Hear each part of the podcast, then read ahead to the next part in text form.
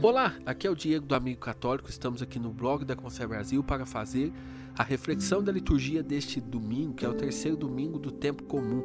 E na reflexão deste domingo, quero partir aqui do Evangelho, Mateus 4, versículos do 12 ao 23. E no Evangelho tem uma ordem que Jesus nos dá. Eu quero partir desta ordem aqui que é convertei-vos. Jesus começa a sua pregação no Evangelho de Mateus falando convertei-vos. E nós precisamos estar abertos a viver esta ordem na nossa vida. A conversão é uma necessidade que todos nós precisamos viver. O que é conversão? Conversão é mudança de direção, é mudar o rumo da nossa vida. Isso é conversão. Por exemplo, você precisa estar aberto a uma conversão. E estar aberto à conversão é viver o que Jesus nos fala no Evangelho. Mais para frente, Jesus vai falar: Quer me seguir? Renuncie a si mesmo, tome a sua cruz e me siga. Isso é conversão, é essa renúncia de si mesmo para fazer a vontade de Deus. Quem aceita Jesus, quem se diz cristão, precisa estar aberto para renunciar a si mesmo, para buscar não mais viver segundo a minha vontade, mas segundo a vontade de Deus. E aqui eu já faço uma pergunta: você na sua vivência cristã, na sua prática cristã, no seu dia a dia, você tem buscado esta conversão de vida? Muitas vezes a nossa fé não está sendo refletida na nossa vida. Isso é um erro muito grande. Somente a prática de fé não basta. Por exemplo, você vai à missa todos os domingos, mas continua no pecado da pornografia, mas continua é, no pecado de falar mal dos outros. Você vai à missa todo domingo, mas há pessoas que você não conversa, que você rompeu relação. Então, você observa que existe aqui uma cisão entre a vida, a fé, a prática de fé e a vida, e essa cisão não pode acontecer. O cristianismo verdadeiro, ele começa na prática, na oração, participando da Santa Missa, na vivência dos sacramentos, mas ele sai da prática e vai para a vida.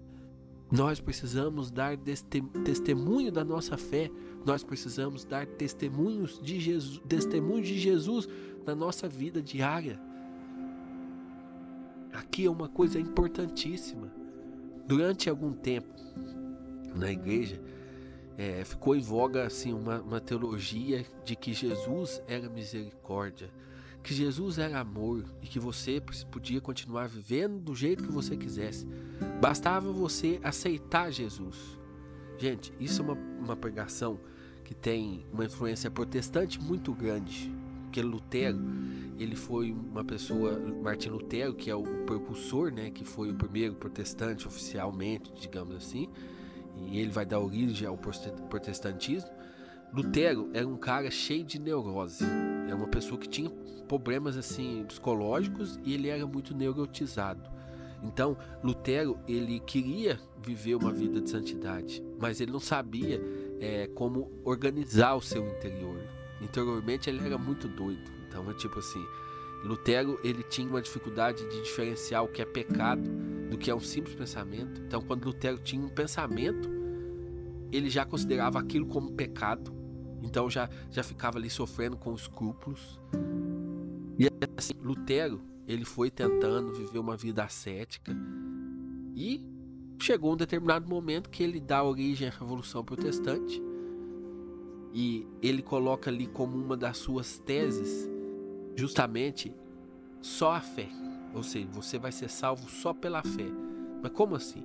Você vai crer vai professar a sua fé e isso te trará, trará a salvação. Você não precisa ter necessariamente uma fé lutando contra o pecado, uma vida lutando contra o pecado. Você pode pecar. Ele diz que pecar era até bom, que te ajudava a ver que os méritos são de Cristo. Mas você precisava ter uma fé firme e decidida para você alcançar a salvação. Agora, quando a gente vai pegar a Sagrada Escritura, meus irmãos, isso não faz o menor sentido. Quando você pega por exemplo, Jesus, que ao curar um enfermo dizia: Vá, mas não peques mais. Quantas ordens Jesus deu nesse sentido? Ele perdoava o pecado, era a suma misericórdia, mas ele apontava o caminho, não peques mais. Então, nós precisamos sim viver uma vida coerente, renunciando ao pecado, na luta de viver os mandamentos, cultivando a vida de oração, porque nós podemos ter boas intenções, ser bem intencionado, nós podemos querer fazer a coisa certa, mas se não tem vida de oração, você não consegue fazer. Então, o convertei-vos aqui, ele passa pela vida de oração. Sem vida de oração, esse convertei-vos ele pode parar na minha boa intenção. Você pode ler o evangelho deste domingo e falar assim: não, agora vai. Agora eu quero viver uma vida nova, agora eu vou mudar de vida, agora eu vou aceitar Jesus e você pode tomar essa firme decisão.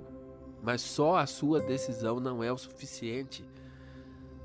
Porque existe ali toda uma batalha espiritual também.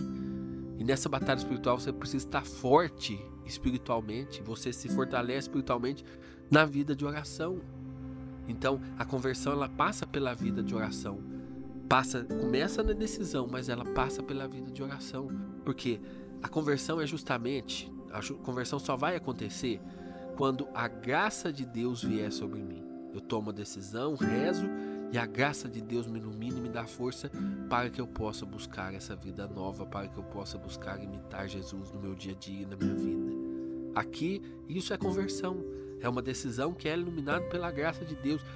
E quanto tempo vai demorar esse processo? Vai demorar até o último dia da nossa vida.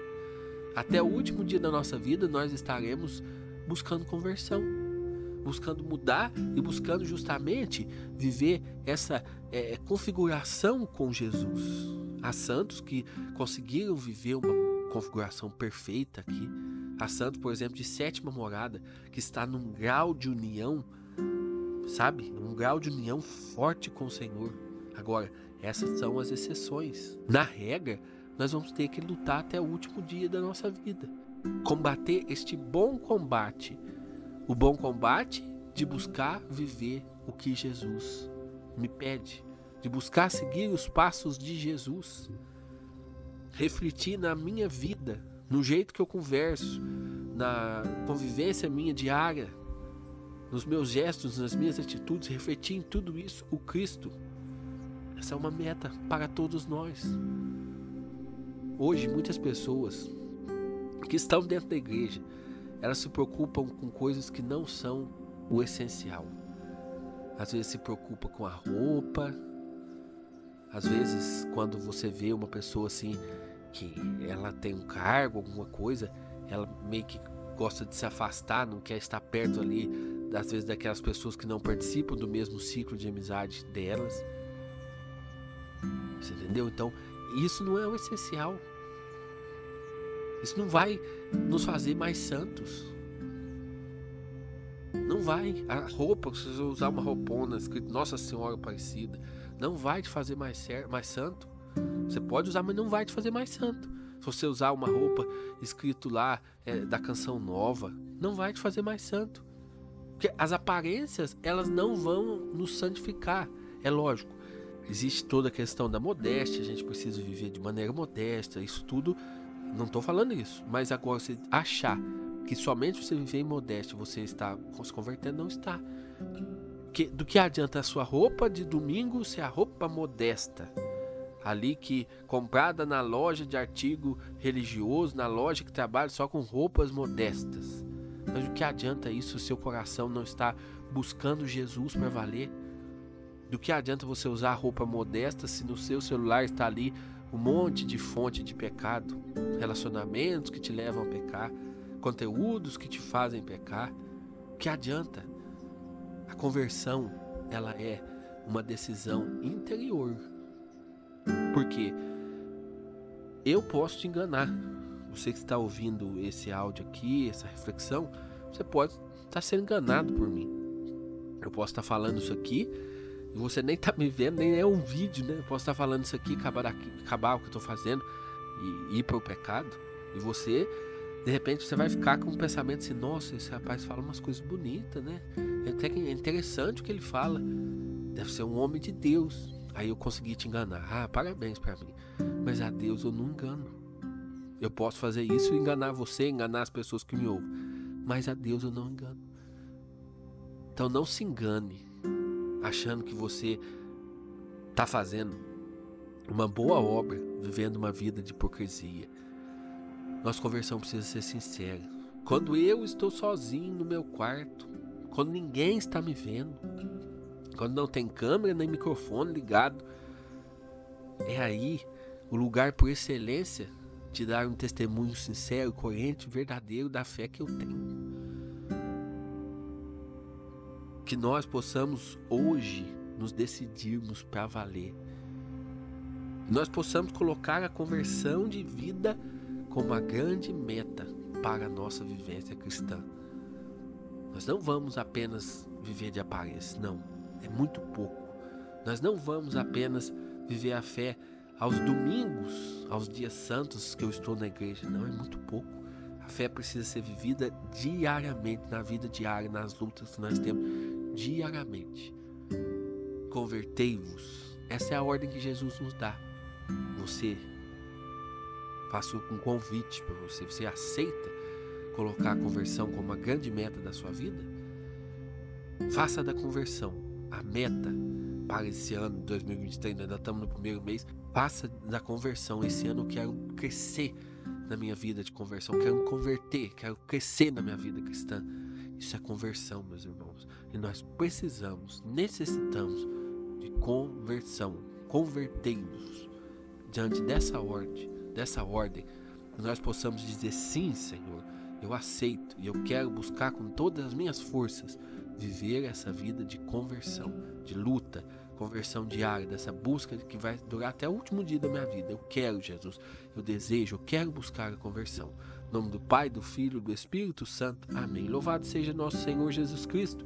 Para sempre seja louvado a você que participa, que nos ouve aqui. Muito obrigado, Deus abençoe. Compartilhe esse nosso conteúdo para que mais pessoas possam ouvir aqui a nossa reflexão. Deus abençoe, meus irmãos. Um ótimo final de semana para vocês.